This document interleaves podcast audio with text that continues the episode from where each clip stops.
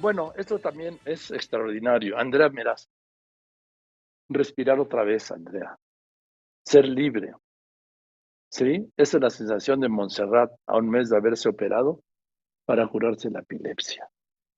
Una cirugía que se hace en México, la realiza un grupo de especialistas, ¿sí? Hay tres casos, van tres casos en México, puros privados, pura gente que trabaja pro bono, eh, entregados. Es un grupo de especialistas, todos neurólogos, pero en diferentes especialidades de la neurología, que han logrado lo que en México era imposible. Era imposible hace unos meses operar y curar con una operación, bueno, con un procedimiento quirúrgico, que es de varios días, sí, la epilepsia. Eso está, como le decía el otro día, entre la ciencia ficción y el milagro. Pero es una realidad y ¿sabe dónde? En México. Y no tienen ningún reconocimiento, ni lo buscan, ni lo quieren. Pero yo sí quiero hacerlo, porque son unos mexicanos excepcionales, excepcionales, extraordinarios. Aquí está.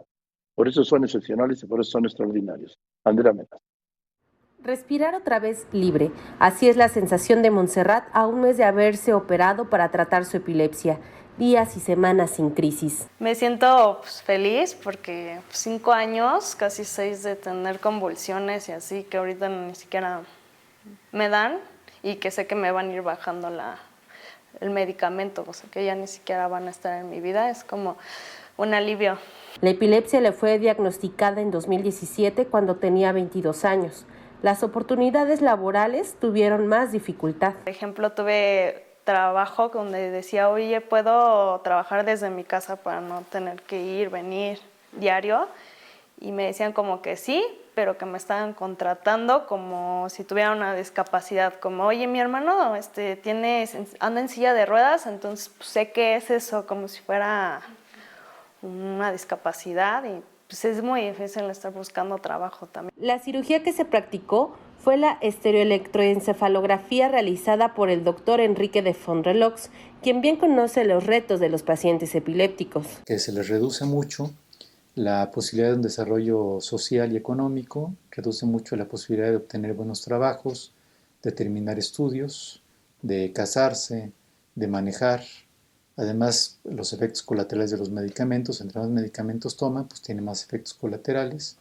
Además, tiene más tasa de ansiedad, de depresión y de accidentes. Una vez encontrado el foco de la crisis a través de electrodos, la cura llegó con una generación de lesiones con radiofrecuencia o láser. Y para Montserrat y otros tres pacientes que ya se sometieron a esta operación, las oportunidades han incrementado. El alivio llegó a sus hogares. Yo creo que lo de lo primero que voy a hacer es buscar trabajo, porque si es muy, no sé, como que la gente se entera que tienes y como que si te empiezan a tratar diferente, empezar a manejar, por ejemplo, pues ya ayudar a mi mamá a pasar por ella. Yo siento que sería súper importante que le, que le den apoyo al doctor Enrique de Font, a Paul, al doctor Adalberto, para que más personas tengan acceso a él. No sé, una fundación que México ayude, algo para que todos puedan curarse o ser más, tener libertad, ya no tener que sufrir yendo a mil doctores y sentir que neta no te puedes curar cuando sí hay una solución. Imágenes de Luis Ramos y Jorge Aguilar para Grupo Fórmula, Andrea Meraz. De renacer es una nueva vida. Qué maravilla.